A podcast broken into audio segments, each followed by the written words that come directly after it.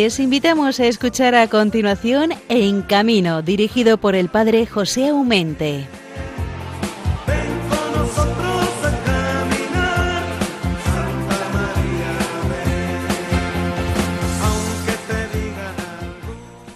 Muy buenos días, mis queridos oyentes de Radio María, la fuerza de la esperanza. Es un gran placer el poder estar con todos vosotros un viernes más, aunque sea a estas horas tan tempranísimas, pero, como nos dice el refrán, al que madruga, Dios le ayuda. Claro que no todos habéis madrugado, sé que no pocos de vosotros aún no os habéis acostado y estáis esperando a las seis de la mañana que termine el turno y poder ir a casa. ¿A que sí? También soy consciente, porque me lo decís vosotros mismos, que seguís el programa desde la cama, incluso de monasterios, desde conventos, así me lo contáis. Por pereza a levantaros o por enfermedad, no lo sé. Sea por las razones que sean, os doy a cada uno de vosotros mi abrazo, fraterno como no, y la bendición del Señor. Mañana sábado, día 19 de marzo, celebramos la fiesta de San José de Nazaret, aquel que la providencia de Dios lo eligió para esposo de la Virgen y padre y custodio del mismo Hijo de Dios, nuestro Señor Jesucristo. Podemos afirmar sin ningún miedo a equivocarnos que San José ha sido el hombre de total confianza de Dios. Nadie, como no, pone a cuidar lo más precioso y querido que tiene, a nadie si antes éste no goza de su total confianza. A San José le llama el Evangelio de San Mateo justo, que es tanto como decir que era bueno, que era recto. Desde este programa nos adelantamos a mañana y ya desde ahora deseamos un feliz día a todos los padres. Él es un buen modelo de padre y de esposo. También quiero felicitar a todos los José y Josefas, Pepes y Pepitas. Enhorabuena, hermanos, a todos. Y me felicito también yo, que por ello llevo también el nombre de José. En el programa de hoy les hemos preparado una entrevista con don Andrés Moya, feriante de Valencia. Con él queremos acercarnos al mundo de los feriantes que tal mala temporada están pasando. Una gran mayoría de ellos no trabajan, ojo, atento, desde el año 2019, allí septiembre, octubre, cuando se termina la campaña. Queremos oír de primera mano los pasos que se están dando en algunas partes para volver a incorporar esta actividad lúdica para niños y mayores en nuestra sociedad es algo necesario y urgente la distracción, la diversión, el pasar un rato con los amigos o con los padres o con los abuelos, nuestros niños y mayores, no es un exceso, no es un capricho, creo que sea también una necesidad. En la segunda parte tendremos con nosotros a don José Antonio Zamora. Es un camionero de Málaga. Con él vamos a dar una mirada al sector del transporte que a duras penas se estaba incorporando al trabajo y está viendo cómo día a día tiene más dificultades para hacer rentable su actividad. Para cerrar el programa, hoy contamos con la habitual colaboración de Bienvenido y de don Javier Said. Les hemos invertido. Vamos a ver el resultado. Nada más, hermanos. Renuevo mi gratitud por vuestra fidelidad a nuestro programa En Camino con mi oración y bendición. Ya saben que para ponerse en contacto con este programa pueden escribir un correo que es el siguiente, en camino arroba radiomaria.es y si alguno desea volver a escuchar este programa o escuchar alguno de los que hacen emitido, podéis acudir directamente a los podcasts de Radio María y buscar el programa En Camino en las fechas que se ha emitido. Sin más, queremos dar inicio a nuestro programa a esta, en estas madrugadoras horas de este viernes, pero que ya nos sabe, nos huele, sentimos la presencia de ese gran santo que llamamos San José, esposo de María, padre putativo o adoptivo del Hijo mismo de Dios. Hermanos, buenos días. Comenzamos.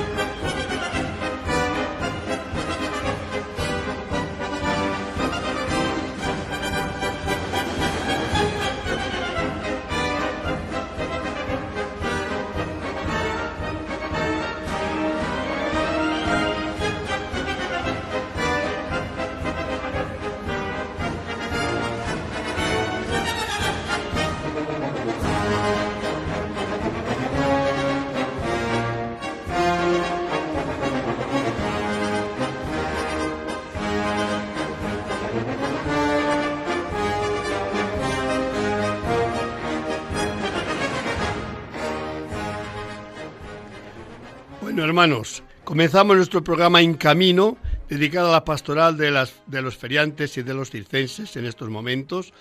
Y claro, nuestro espíritu, como no, hemos terminado de hablar de San José. Decir en España San José sin querer, solamente usando la palabra José, nos vamos imaginativamente a Valencia, donde se, se desarrollan en estos días sus famosísimas fallas. Y diciendo también Andrés Moya, pues nos invita de nuevo a ir a Valencia porque él es feriante valenciano, pero mira por dónde no podemos acudir a Valencia para encontrarlo, sino que vamos un poquito más allá. Vamos a Palma, Las Palmas. Ahí vamos a encontrar también a nuestro querido Andrés y nos va a decir el motivo por qué no está en su querida tierra valenciana y ha tenido que salir fuera para trabajar. Querido Andrés, muy buenos días. Muy buenos, muy buenos días. ¿Qué tal estás primero de todo? Bien, en Palma de Mallorca estamos bien y estamos aquí en la Feria del Ramp, como cada año, quitando hace dos años que no venimos, pero todos los años en la Feria del Ramp. Oye, dime, un poquito que no nos escucha nadie. ¿Tienes una cierta morriña de las fallas valencianas? Sí, lo echamos un poco de menos, pero siempre nosotros con, las atracciones de tómbola, bingo y todo esto, pues venimos a Palma, aunque en Valencia solo montan churrerías, buñuelos, churros y todo eso. O sea que los niños valencianos en los tiempos de fallas, de quererse montar, no sé, en un tío vivo, en algunas cosas de esas, no podrían. No podrían, hay algunos pueblos que tienen algún grupo de feria, pero poco. La feria de Navidad de Valencia es la es la feria de Navidad de Valencia la que se monta en la Navidad, las atracciones y en la feria de julio. Ya. En el Puente de las Flores, en Valencia, en la Alameda. Oye, decía antes yo en, en el editorial que hay bastantes feriantes, no pocos, bastantes feriantes, que desde, desde septiembre, octubre del 2019 no trabajan oficialmente. Eso es una burrada. Es verdad que algunos habéis hecho o habéis tenido oportunidad de, incorporar temporalmente algún trabajo, pero el sector como tal, feriante en España, lleva una temporada muy, muy demasiado larga y demasiada, eh, digamos, problemática, porque depende siempre de las iniciativas de los ayuntamientos que permitan o no eh, que el recinto ferial se levante en las atracciones. Eh, ¿Cómo estáis pasando o cómo habéis pasado a lo largo de estos dos años largos esta penuria? Bueno, el 2020 mal y el 2021 pues eh, ya se hizo algo en Sevilla, se hizo la Feria Sevilla, Córdoba, Jerez, se hicieron algunas, algunas por, por Galicia un poco, por Logroño, se hizo también Logroño, se hizo y luego a partir de septiembre ya salieron bastantes. Valladolid, Zaragoza, Gerona y a mitad de temporada hemos hecho algo, el 2021. Hoy hay en Las Palmas... en, Palma, eh, Palma de en Palmas. Eh, Palma de Mallorca. Sí, sí. ¿Qué, ¿Qué, tal está ahí? eh, hay ambiente, el, recinto ferial está, digamos, eh, engalanado a grandes acontecimientos, hay muchos feriantes que, que están trabajando o se le ve un poco, mm, digamos, mediado, no lo sé.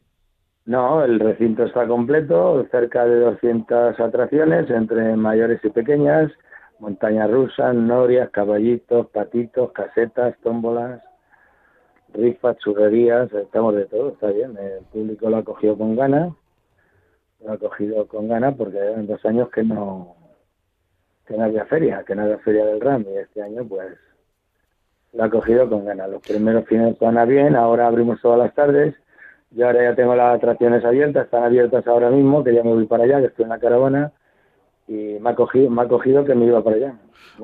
Oye, ¿qué, tal ambiente hay entre la gente en el sentido, ves que vienen los niños de sus compañeros de sus padres o de sus abuelos con ganas de, de, de, distraerse un poco o, o, vienen, se nota un cierto miedo? Yo creo que ya no, pero no lo sé. No, ya no hay ese miedo que había hasta Navidades y hasta noviembre, diciembre, ahora ya hay más, más confianza. La gente viene con mascarillas, es obligatoria la mascarilla en el recinto ferial y, y hay menos miedo, ya la gente sale con más alegría. O sea que los chavales tienen ganas de fiesta y los padres de ver a sus hijos felices. Pues sí, sí, es así. Es así. Aquí es una feria de dos meses, casi, dos meses, y abrimos todas las tardes, a las cuatro y media, a las cinco de la tarde, hasta las once y media, y luego sábados y domingos todo el día abierto, de las once de la mañana hasta las doce de la noche.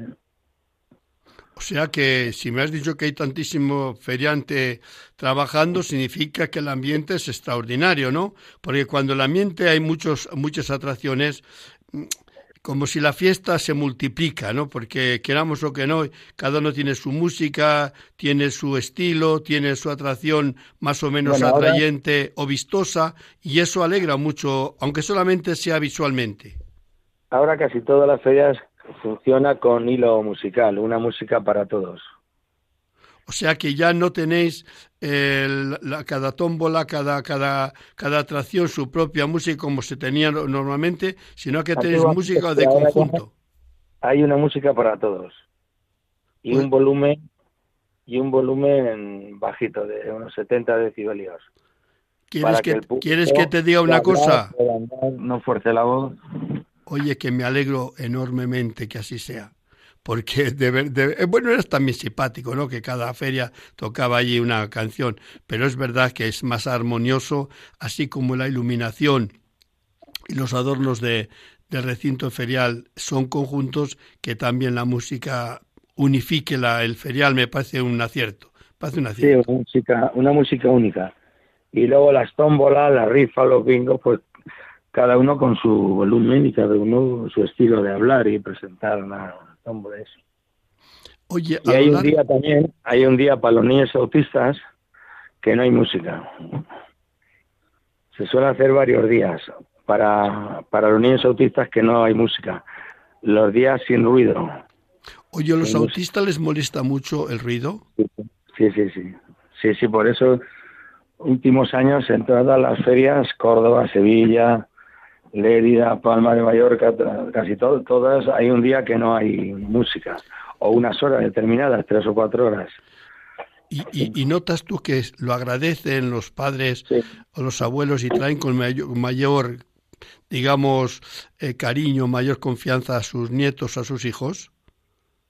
Sí, sí, tienen confianza, sí, porque algunos niños eh, pasan, cuando no es el día este de los niños autistas, pasan con las manos en, en los oídos.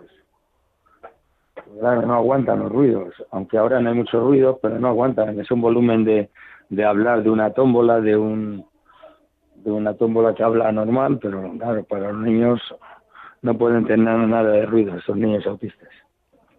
Oye, Andrés, eh, claro, cada uno es un mundo, cada feriante, ¿no? El que le ha pasado a uno no le va a pasar a todos, ¿no? Yo he sufrido mucho estos dos años por todos vosotros, os lo garantizo.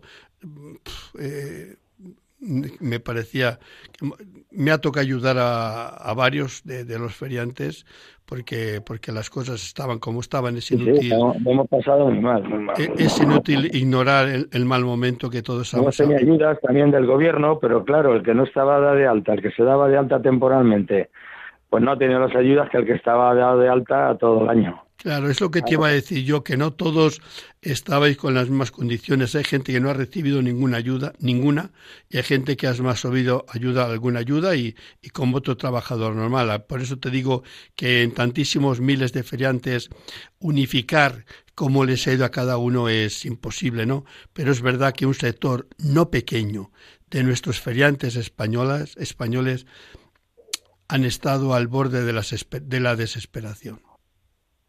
Sí, hay muchos que han tenido que trabajar, se han tenido que poner de chofer, de chofer de camión, y han ido ahí subsistiendo. Y otros, pues han tenido ayudas, porque han estado todos los años llevando de alta, entonces han tenido, han tenido el, gobierno les ha dado el cese de actividad. Les ha pagado los autónomos, les ha pagado el ERE, pero claro, los que hemos tenido empleados también hemos tenido que pagar el seguro y todo eso también, los que hemos tenido empleados todo el año y todo. Todo ha sido muy difícil, muy difícil. Oye, el, mm, vamos a ver, los feriantes hacéis más o menos una ruta eh, prevista donde vais de un sitio para otro. Eh, tú en las rutas que ya tienes más o menos eh, pensadas, ¿notas que o crees que puede haber alguna dificultad de montar o ya se ha pasado ese... Mm, no digo ese suspiro, sino esa, ese mal pensamiento, ese no querer saber que sí que será de nosotros si no nos dejan abrir. No, ya se ha pasado, se está pasando, se ha pasado y se está pasando, porque ya caras al verano ya los ayuntamientos están pidiendo ya papeles, ya están pidiendo autorizaciones, se están mandando instancias, se están mandando ya para que, que autorizan las ferias, ya Sevilla, Córdoba, Jerez, Vitoria, Huelva ya están pidiendo documentaciones para ir agilizando las ferias, y preparándolas cada una en su fecha. ¿eh? Oye, aclárame una cosa porque para mí es novedosa. Eh, no, no 100%, pero en estos momentos sí. Eh, ¿No sois vosotros quien solicitáis a un ayuntamiento de una ciudad que queréis ir, sino que es el ayuntamiento que se pone en contacto con vosotros? ¿Me quieres decir eso?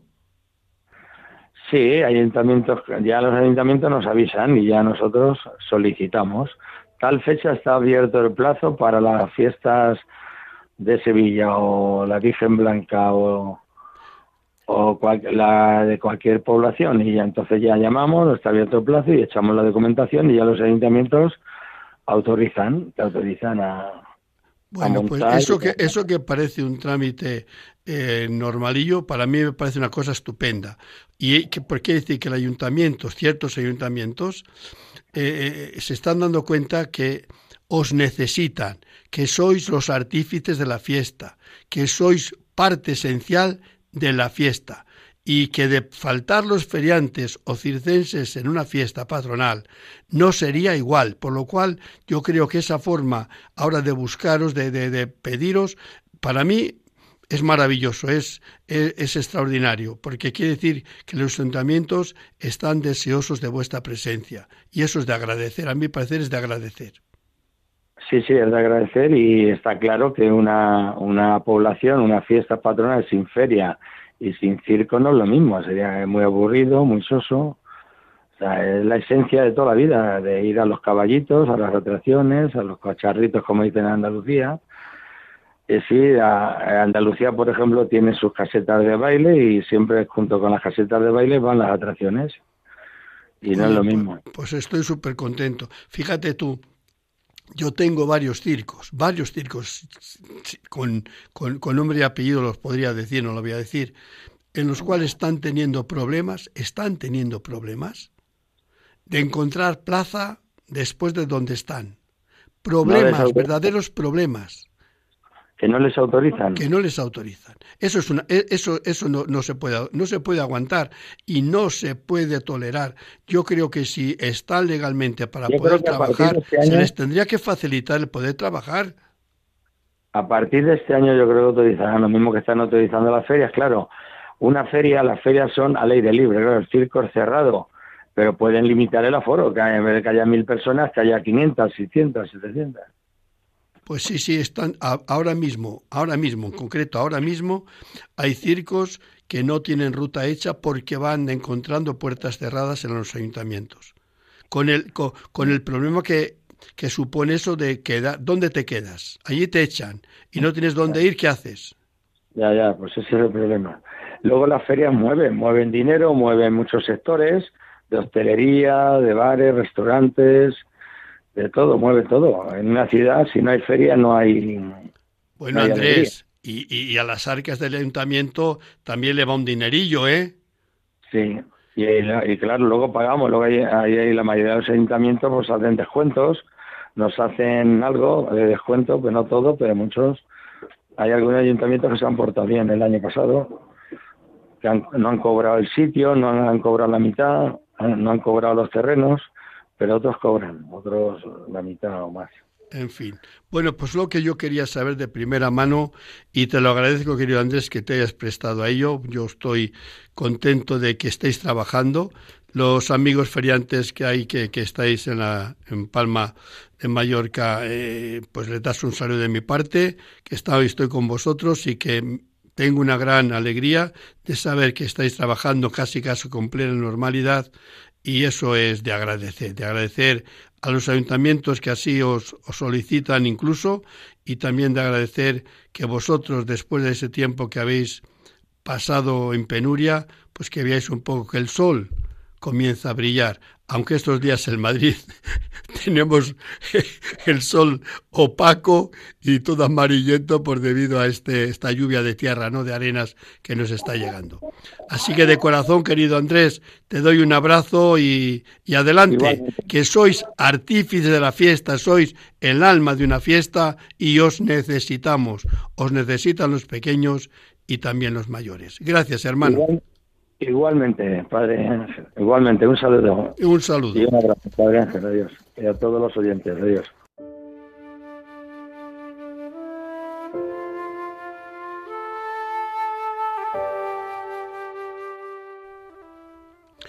Señor Jesús, amigo de los niños grandes y pequeños, has pasado por ciudades y pueblos sembrando paz y alegría. Te doy gracias por mi trabajo circense y feriante que yo tanto amo.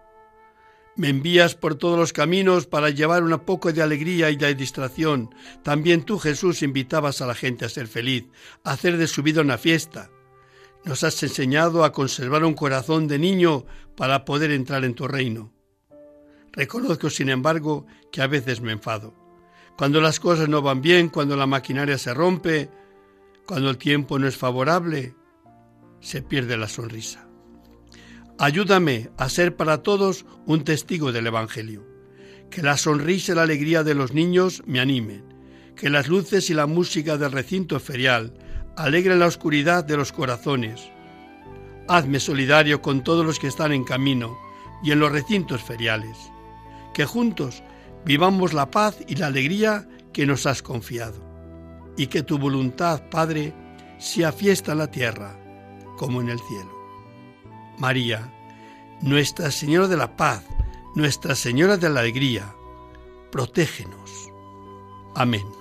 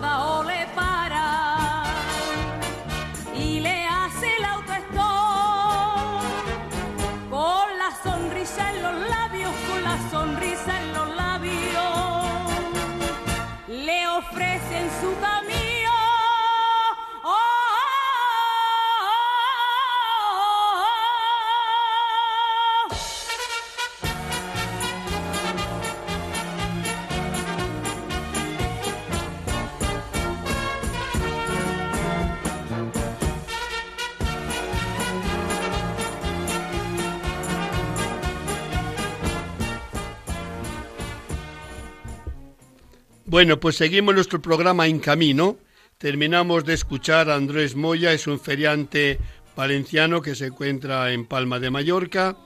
Eh, hemos visto cómo está el sector, la luz que se comienza a ver ya al horizonte, vamos, que me ha ilusionado al menos, digamos, que si ellos son felices, si ellos trabajan, si ellos tienen una dignidad familiar, pues qué voy a decir yo que soy eh, el director de esa pastoral, sino alegrarme con ellos, gozar ese momento que parece que estamos dejando atrás de penuria y ver que la luz comienza a hacerse en el horizonte radiante. No toquemos todavía las campanas a gloria, pero al menos comienza a tocar un tilín.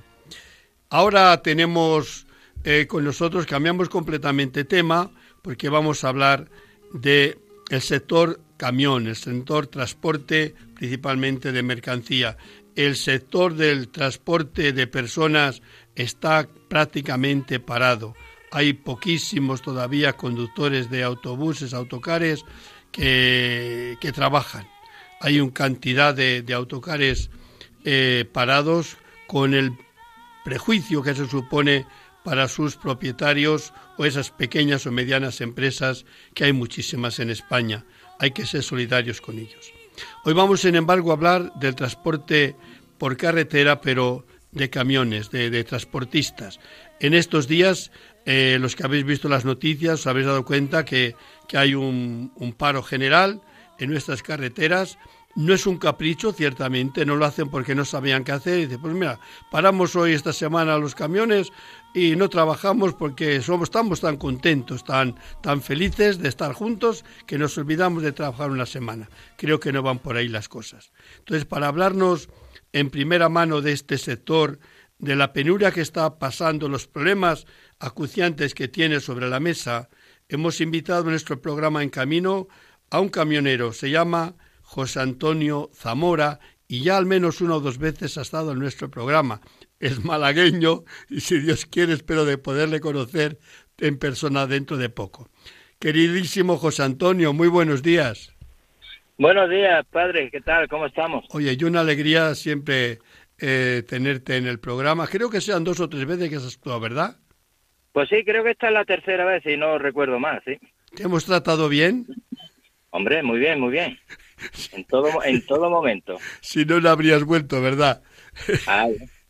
bueno, pues eh, decía yo de que el transporte de verdaderamente de personas está muy mal, fatal. Y no digo que el vuestro esté, esté bien, pero vamos, bastante mejor que, que el sector de, de, autobuses, autocares, sí.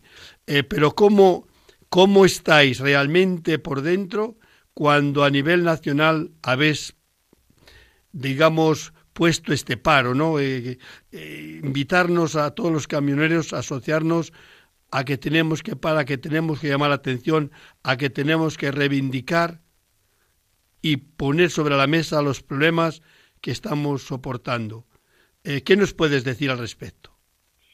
Bueno, al respecto, pues yo creo que todo el mundo lo sabe.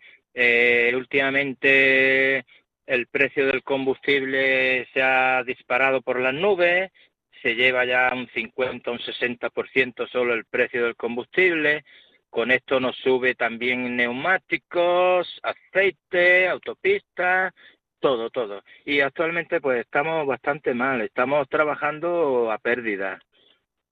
Y porque estos son camiones de gran tonelaje, eh, gastan gasoil, quieras que no gastan gasoil, y, y sale muy caro, sale muy caro todo, que, que no se puede trabajar. De esta forma es que no se puede trabajar. Porque antes trabajábamos para darle de comer a la familia y sinceramente ahora pues cuesta mucho pagarlo todo, cuesta mucho que, que no, que no se paga. Y así tenemos el transporte hoy en día. Fíjate, está el sector ganadero, está el sector agrícola, que está clamando al cielo. De hecho, el próximo domingo habrá una manifestación en Madrid del, mundo rural. Ese sí que está olvidado. El mundo rural también está olvidado. Olvidado, yo que soy del mundo rural, que amo inmensamente el mundo rural, sé lo que se cuece en el mundo rural. Eh, de verdad que, que si uno necesita algo en la sociedad es quien produce el alimento y quien lo transporta, quien lo pone cerca de los eh, usuarios, ¿no? De los que necesitan esos alimentos. Y sois los transportistas y los productores. ¿Por qué la sociedad os tratamos tan mal a los unos y a los otros? Pues la verdad es que no lo sé, padre. Eh, yo ahora, hoy en día, soy camionero. Me dedico al tema del transporte de mercancías por carretera. Pero yo nací en el campo y sé lo que es el campo también, ¿sabes? De, hecho, dejé el campo y me dediqué a esto pensando que era algo mejor, pero qué va, qué va. Son dos sectores que no sé por qué, y la ganadería igual, no sé por qué, pero que es que está todo así. Eh, nada, que no, no sé explicártelo, no sé explicarlo, pero está mm, todo igual. Esto es un negocio mm, que no te pagan lo que, lo que crees que vale, es poner la mano en el campo, poner la mano. En la ganadería, poner la mano. En el transporte, poner la mano. Y eso no es un negocio. Eso no es un negocio, ¿no? Ya, pero eh, el que hace las leyes, el que rige la, la nación, la provincia, las comunidades, que tienen en su mano, al menos, si no las leyes, y al menos eh, hacer que las cosas funcionen, ¿no? No se dan cuenta de este, de este problema, que no se puede trabajar para perder dinero. Es que yo creo que sí se dan cuenta, pero o no saben cómo arreglarlo o sinceramente me cuesta creerlo o es que no quieren. Yo creo que es que no saben cómo arreglarlo. No no tengo ni idea. Yo de política yo sé que, que así no se puede seguir trabajando. Perdiendo no se puede seguir trabajando. Porque ahora te llega un trimestre, no tienes dinero para pagarlo, trabajando día y noche, de verdad te lo digo, trabajando día y noche. No tienes dinero para pagar el trimestre, tienes que aplazarlo. Luego se te junta con otro, se te junta con una goma reventada, se te junta con el mantenimiento del camión, luego vienen los seguros, vienen eh, las seguridades sociales. No, no se puede, no se puede con tanto. Y todo cada día más, todo cada día más. Porque no es solamente, claro, el, gasoil, es que junto al gasoil vienen otros muchos gastos añadidos. Claro, claro hay muchísimo gasto.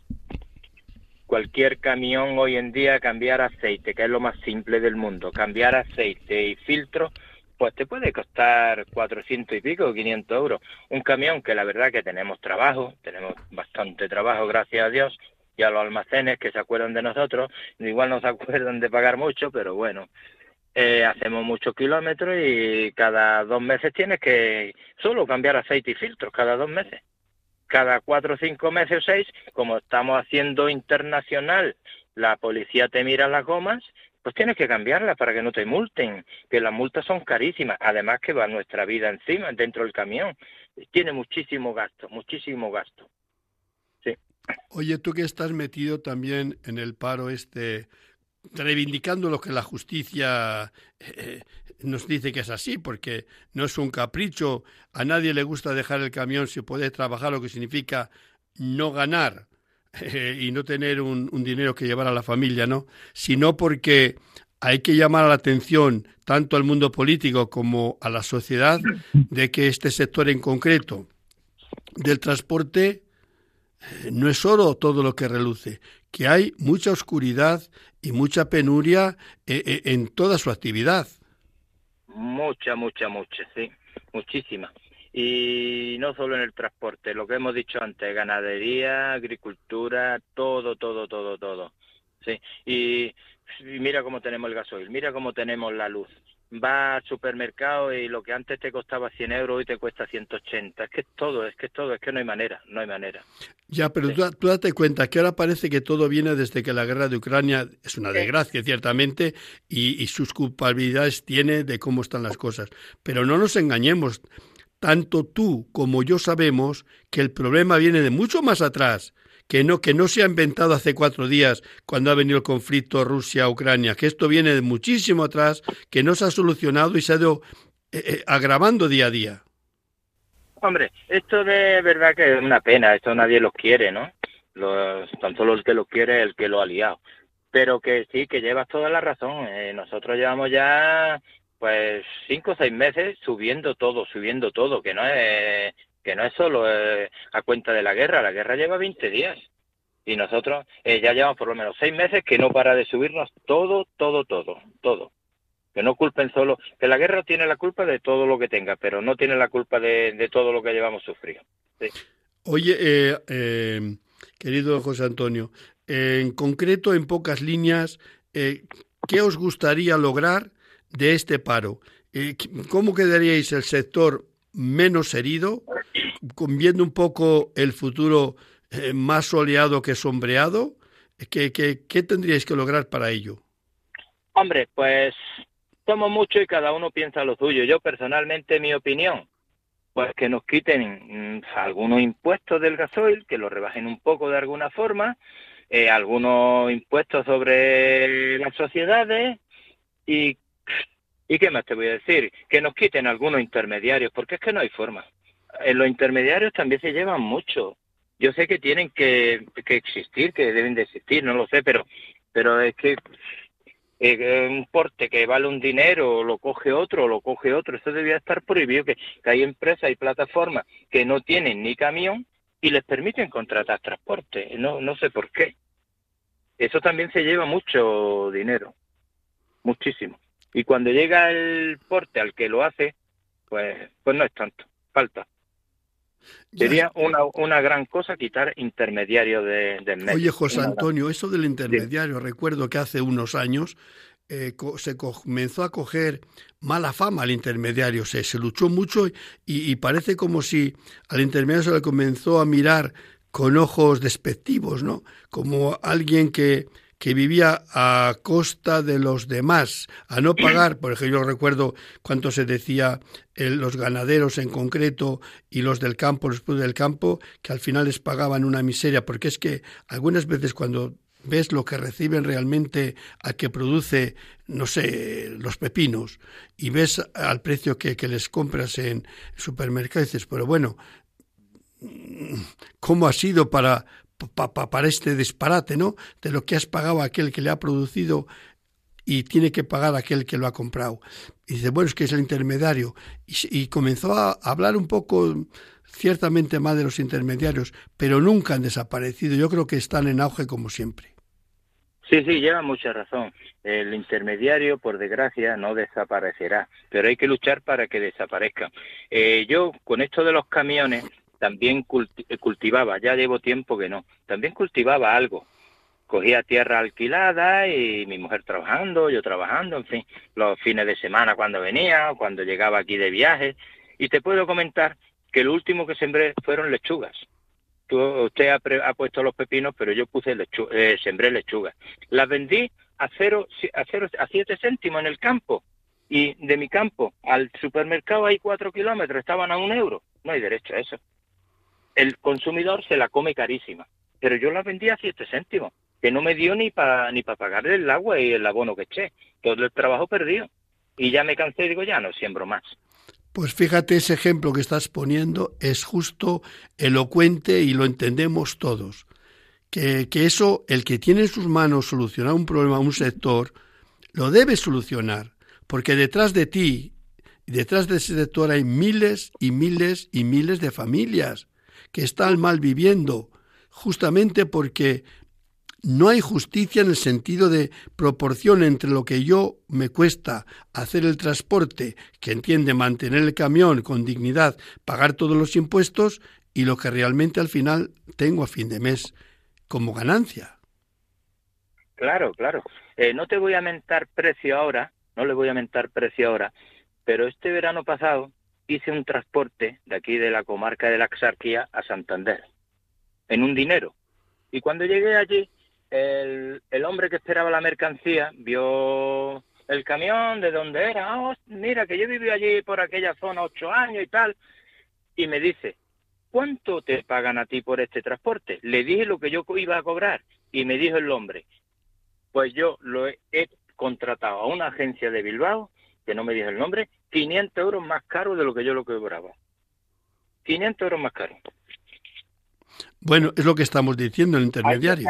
Ah, claro, el intermediario, a eso no hay derecho, claro. Y yo o trabajo a lo que me dan o no trabajo. Pero así no se puede, así no se puede, ¿no? En fin, hermano, eh, Yo creo que te felicito a ti y en ti a todos los camioneros. Os deseo de verdad que este esfuerzo que estés haciendo de hacer brillar o al menos poner en el tapete eh, sobre la mesa el problema del sector del transporte, que se logren buenos frutos de forma que viváis con dignidad, porque el que trabaja necesita también que su trabajo sea recompensado, sea recompensado para el bien de la familia. La supervivencia no es justa. Dice, pues que no se muere de hambre. No, no. Aquí el que trabaja en justicia hay que pagársele justicia. Y no es para sobrevivir, sino para mejorar la vida suya y de los suyos. Aquí no estamos diciendo que nadie se va a morir de hambre porque no se le pague menos. Tú dame lo que me es justo y yo después, si me sobra, sabré yo dónde emplearlo. Pero no, lo quiero lo mío, lo quiero. Es decir, yo creo que la, la justicia es eso, dar a cada uno lo que le corresponde. Y a vosotros creo que os corresponde mucho más de lo que os están dando o que os están mm, o, que os están encareciendo el producto por lo cual os quitan mucho más de lo que podéis dar. Claro, claro, si no se trata, como bien has dicho, ni de sobrevivir a ras de suelo, ni ponerse rico. Lo que es justo y ya está. Y si me sobra alguna vez 10 euros, pues yo sabré en dónde ponerlo. Ya está, no se trata de más ni de estar a ras de suelo, o sea, sobreviviendo, ni de ponerse rico. Se trata de lo justo. ¿Qué trabajo más? Pues ganaré más. ¿Qué trabajo menos? Pues ganaré menos. José, Antonio, da gusto estar, eh, hablar contigo porque encima coincidimos en muchas cosas. Te lo agradezco de corazón este rato que nos has prestado aquí en el programa En Camino de Radio María y que, que todos los transportistas, todos los camioneros se sientan saludados en el abrazo y bendición que te doy a ti, José Antonio, de todo corazón. Así que saludo a toda tu familia, como me dijiste un día, es también su familia, Padre. Pues así la recibo. Muchas gracias. Igualmente, y un abrazo y cuando vengas por Málaga, de verdad, como estoy por aquí, vamos a conocernos. Un abrazo. Venga, otro igualmente. Cuídese, Padre.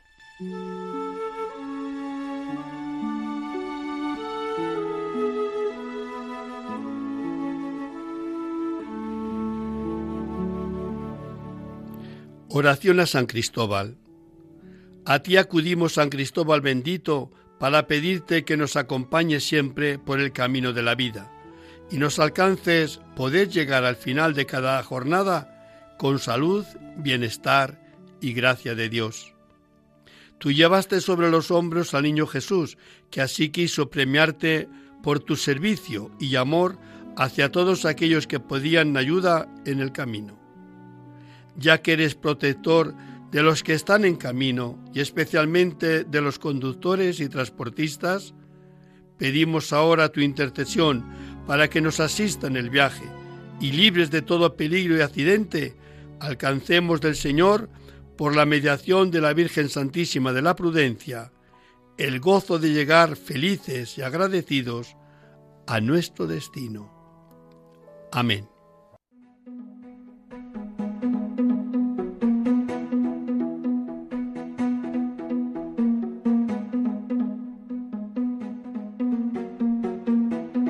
Noticias en carretera, con bienvenido Nieto. Queridísimo bienvenido, gracias por estar aquí un viernes más, víspera en este caso de nuestro gran patriarca San José.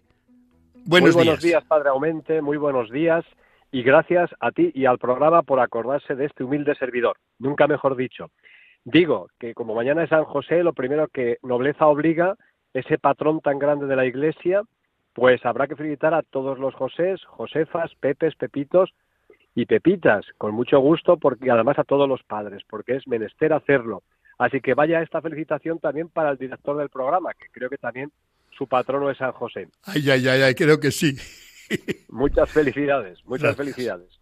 Pues vamos a comenzar las noticias del tráfico y de la pastoral de la carretera haciendo pues un llamamiento de recordatorio, ya que el próximo día 21 entra en vigor la nueva ley de tráfico, que como novedades así más mm, digamos a grosso modo y novedades más llamativas tenemos la primera, utilizar el teléfono móvil mientras se conduce pasará a restar seis puntos de nuestro crédito en lugar de tres. La verdad es que todas las medidas son normativa pero coercitiva aumenta cuatro puntos la sanción por no hacer uso del cinturón de seguridad, del casco o de los sistemas de retención infantil. Se unifica a dos años el tiempo necesario que debe transcurrir sin cometer infracciones para que un conductor pueda recuperar su saldo inicial de puntos. Y esta es la que más polémica está generando, la supresión del margen de 20 kilómetros hora para adelantar en carreteras convencionales. La verdad es que esta va a ser una medida que ya está siendo bastante contestada por todo tipo de asociaciones, de automovilistas, de camiones, de autobuses, porque puede en muchos casos ser tan contradictoria que ponga en peligro la seguridad vial. Y ahí lo dejo. Una noticia muy del día, del día a día que estamos sufriendo. La Comisión Nacional del Transporte por Carreteras solicita medidas urgentes para paliar la grave situación en la que se sitúa el transporte de viajeros por carretera y el fuerte incremento del precio de la energía y de los combustibles hace que también el transporte de mercancías se vea agravado. Prueba de ello es que una de las plataformas ha convocado y está con el tema del paro del transporte por, o del reparto por carretera. Es difícil equilibrar en estos momentos la balanza de los costes, de los gastos y de los beneficios. Yo creo que hay que llamar desde aquí, desde la pastoral, a que se encuentre un punto de equilibrio para que todos podamos ser beneficiados de ello. Y también una de estos días noticia que a todos nos llega y nos llena de, ternura y de tristeza. La Embajada de Ucrania precisa transportistas españoles para trasladar ayuda humanitaria a Polonia. ¿Qué es lo que ha pasado? Pues que más de 2,5 millones de ucranianos han tenido que salir huyendo de su país.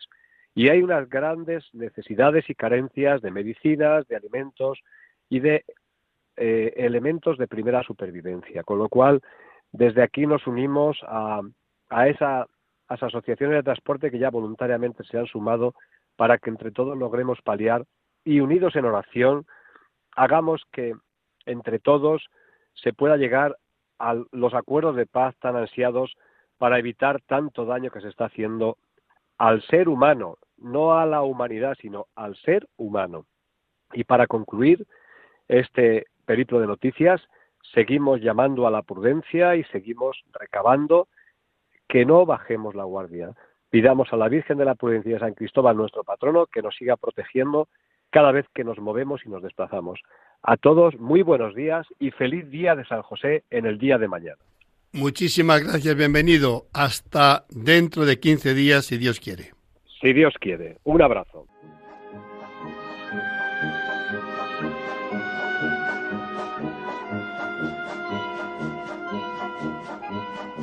El Circo es Noticia con Javier Sainz.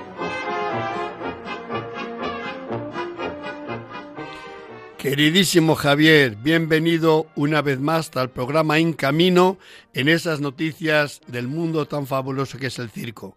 ¿Qué nos tienes preparado? Hola, buenos días. Bueno, como ha aparecido la noticia de que el año que viene, en el 23, eh, vuelve vuelve a salir el, el circo, el gran circo, el coloso circo americano de Ringling and Bros, eh, Barnum and Bailey. Bueno, pues con motivo de eso he pensado hablar un poquito de cómo surgió ese gran circo por etapas eh, y cómo se fueron fusionando todos los grandes circos americanos en ese inmenso circo. Solo de los grandes, el único que no se fusionó y se quedó independiente fue el circo de Buffalo Bill. Pero bueno, tenía la personalidad de Buffalo Bill y él quería que fuera su circo y no se unió. ¿Cómo se produjeron estas fusiones? Bueno, el primero que empezó con el negocio del circo fue Phineas Taylor Barnum, el famoso Barnum, que nació en 1810 y que empezó pues con una especie de museo itinerante, ¿verdad? Eh, donde mostraba toda serie de, de fenómenos y bueno, pues eh, también le gustaba un poco, ¿verdad? Eh, mostrar seres humanos, pues la mujer más gorda del mundo, el hombre más pequeño del mundo, estas cosas que yo creo que no fue muy acertado hacer esto, pero bueno, era una persona que él decía que lo que más le gustaba era tener los, los bolsillos llenos de, dinero y desde luego era muy muy imaginativo, ¿no? Entonces montó un pequeño hipódromo y, un zoológico también, bueno, y esto empezó en este negocio en 1871. ¿Eh? Bueno, y ya desde entonces lo llamó el, el show más grande del mundo en la Tierra. Bueno, eh, ya en aquella época, eh, poco después, en 1875, pues le surgió un competidor, James Anthony Bailey, el famoso Bailey, y poco después decidieron que para qué iban a competir, ¿no? Que era mucho mejor fusionarse y entonces en 1881 se fusionaron, o sea que las fusiones empezaron lo que ahora es el final del nombre, pues en, vez de tener un nombre, ¿verdad? Barnum, Bailey y Ringling, pues no, resulta resulta que se llama por el por el final. Bueno, y estuvieron eh, trabajando juntos los dos circos, el Barnum and Bailey, y hay muchos carteles, eh, ¿verdad?, del Barnum and Bailey, hasta que pues eh, Barnum murió en 1891 y entonces Bailey le compró a la viuda de Barnum, que era mucho más joven que él, pues le compró le compró sus derechos sobre la mitad del circo y ya se lo quedó entero. Y entonces estuvo con ese negocio hasta que murió en 1906. O sea que Bailey era mucho más joven que eh, Barnum. Entonces, los hermanos Ringling, eh, que fueron los últimos en llegar, aunque en el nombre actual figuren los primeros, pues un año después de la muerte de Bailey compraron el, circo, ¿eh? Ellos habían empezado con un circuito muy pequeño en 1884, pero, ¿verdad? En 1907, al año de haber muerto Bailey, compraron el circo y entonces es cuando crearon el Ringling Bros and Barnum and Bailey. ¿eh? Y al principio lo mantuvieron separados. Por un lado estaba su circo y por otro el Barnum and Bailey, pero en 1919 decidieron decidieron fusionarse, ¿no? Y entonces eh, lo estuvieron dirigiendo los siete hermanos Ringling, que fueron, claro, fueron falleciendo con el tiempo, y cuando en, mil, en el, año ya 2017, cuando falleció el, el último de los hermanos, le sucedió en la dirección del Barnum y Bailey, eh, le, le, sucedió el, el sobrino de los hermanos Ringling, John Ringling North, que realmente es otra figura también eh, legendaria, ¿eh? porque lo, lo, dirigió 30 años, ¿eh? ¿verdad? O sea que fue, bueno, y hizo uno de los hombres más ricos del, del mundo, ¿no? Bueno, en su época, en 1942, consiguió que el presidente Roosevelt dejara al circo que, que fueran en tren y entonces era un tren inmenso, ¿eh?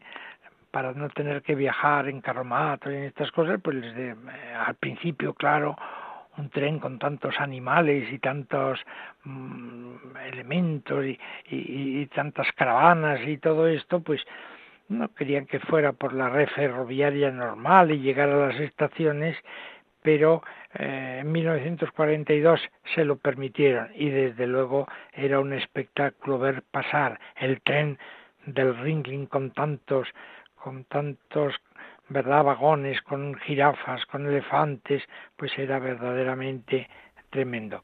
Y John Ringling North pues lo, lo, dirigió eh, 30 años. Entonces cuando cuando murió verdad eh, una familia formada por Israel Irving Feld, pues en 1967 se hicieron se hicieron cargo del, del circo, que además dos años después, pues en vez de un tren hicieron dos, dos trenes con dos recorridos. Uno era el recorrido rojo y el otro era el recorrido azul. ¿eh? Para abarcar más Estados Unidos, pues uno iba por unas partes de Estados Unidos y otras eh, por otro. ¿eh?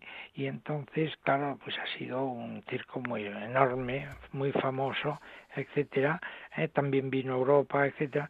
Y en mayo de 2017, pues decidieron cerrarlo. Fue muy triste ver, y hay reportajes muy bonitos, el último recorrido del circo Ringling cuando ya iba a su desguace. ¿eh? Bueno, y ahora de pronto, ¿verdad? Pues eh, ha, surgido la noticia que la misma familia Feld, pues claro, otros herederos y tal, bueno, pues lo sacan, lo sacan, parece ser que en el 2000, eh, ¿verdad? 23 a lo mejor a lo mejor se retrasa, pero lo que sí sabemos es que ya están en el casting, en la selección de artistas que están siendo eh, eh, el padre me lo comentó, que están siendo muy rigurosos en la selección para que sean muy buenos los artistas y no desmientan el prestigio que tenía el, el Ringling y lo que sí va a hacer es que no va a ser un circo eh, con animales, no va a ser con elefantes, dicen que los artistas, bueno, pues tienen enorme personalidad y que puede puede ser un éxito, ¿verdad? Que todos le deseamos, ¿no? Bueno, Javier, te lo agradecemos este paseo por la historia del Ringling y ojalá de verdad que pronto, pronto podamos verle también de nuevo resplandeciente y que sea como el contagiar de un ansia circense a nuestra sociedad, no solamente de los Estados Unidos, sino del mundo entero. Gracias de corazón y hasta dentro de 15 días que te tendremos de nuevo entre nosotros. Ha sido un placer. Hasta dentro de 15 días, si Dios quiere. Bueno, hermanos, que el programa se nos terminó. Han llegado las 6 de la mañana y es tiempo también de levantarse algunos perezosos o algunos de regresar a casa después de una jornada laboral de noche, de turno de noche. Sea como sea, que os acompañe siempre la ternura de María la Virgen, esa que fue esposa del santo que mañana la iglesia celebra con todo el cariño y honra, que es a San José, patrono universal de la iglesia, abogado de los moribundos, patrono de los padres, buen modelo para los hijos, y cómo no, para nosotros los que llevamos el nombre de José, Josefa, Josefina, Pepe, su Pepita, nos da igual, pues que se sientan todos felicitados con todo el cariño del mundo. Hasta dentro de 15 días, si Dios quiere, que estaremos con todos ustedes.